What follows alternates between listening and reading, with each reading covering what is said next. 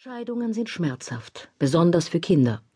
Damit diese nicht allzu sehr leiden, wenn sich die Eltern trennen, stellen moderne Nationen das Wohl des Kindes über die Interessen der Geschiedenen.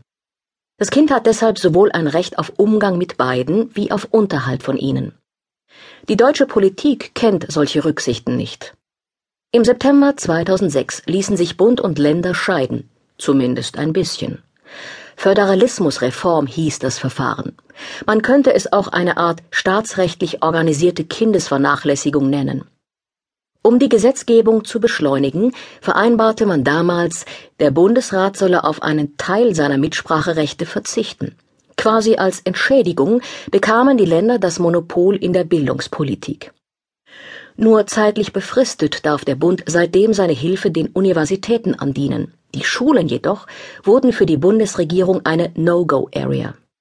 Jeder Versuch, den Nachwuchs mit Geld oder Expertise zu fördern, gilt seitdem als Verfassungsbruch. Sechs Jahre später besteht nun eine Chance, diese bildungspolitische Torheit zu beenden. In der kommenden Woche wird der Bundesrat über eine Reform der Reform erstmals beraten, denn es stellen sich viele Fragen. Wie können Politiker in jeder Rede mehr Geld für Schulen und Universitäten fordern und gleichzeitig dem wichtigsten Geldgeber, dem Bund, Hausverbot erteilen?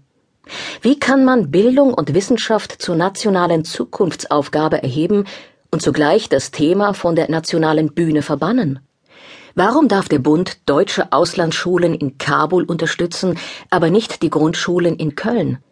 Auf diese Ungereimtheiten weisen Lehrerverbände, Elternvereinigungen und Wissenschaftsorganisationen seit Jahren hin, vergeblich.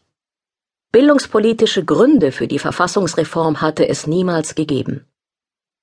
Mittlerweile findet man auch in der Politik kaum jemanden, der das Exklusivrecht der Länder bei der Bildung verteidigt. Das Kooperationsverbot gilt als Fehler, Bundesbildungsministerin Annette Schawan, oder als Blödsinn, SPD-Fraktionschef Frank-Walter Steinmeier.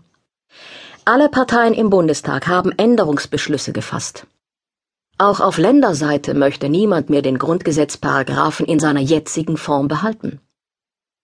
Leider zerbricht die seltene Einheit aller Parteien und Parlamente jedoch wieder, wenn es darum geht, wie der verfassungspolitische Fehler zu korrigieren ist.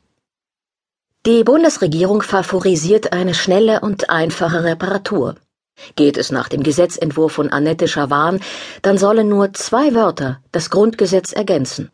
Bislang darf der Bund laut Artikel 91b nur begrenzte Vorhaben der Wissenschaft und Forschung an Hochschulen fördern.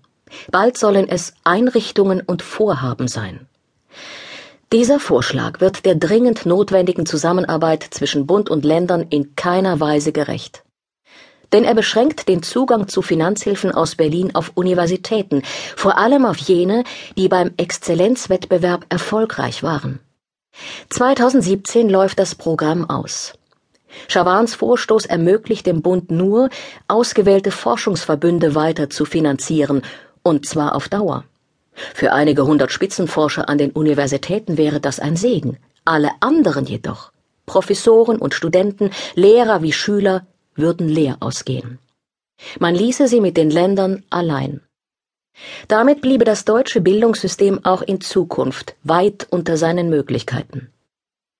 Denn anders als versprochen haben die Kultusminister in den Ländern die Chancen der Verfassungsreform 2006 nicht genutzt. Das räumen selbst einstige Befürworter des Bildungsföderalismus wie Erich Thies ein. 13 Jahre lang stritt er als Generalsekretär der Kultusministerkonferenz KMK für die Bildungshoheit der Länder. Heute sagt der CDU-Mann, die Länder seien nicht in der Lage, ihre gesamtstaatliche Verantwortung bei der Bildung wahrzunehmen. Der deutsche Bildungsföderalismus hat eine zerklüftete Schullandschaft geschaffen, die weltweit ihresgleichen sucht mit 16 unterschiedlichen Schulsystemen, Lehrplänen und Versetzungsordnungen. Anfang des Jahrhunderts hatte der Pisa-Schock die Kultusminister für kurze Zeit zusammengeschweißt. Getrieben von der Öffentlichkeit und dem Bund verständigten sie sich auf Lernziele in den Kernfächern, sogenannte Bildungsstandards. Doch seit die KMK die Alleinzuständigkeit für die Schulen übernommen hat, ist der Druck weg. Und jedes Interesse an einer gemeinsamen Bildungspolitik verflogen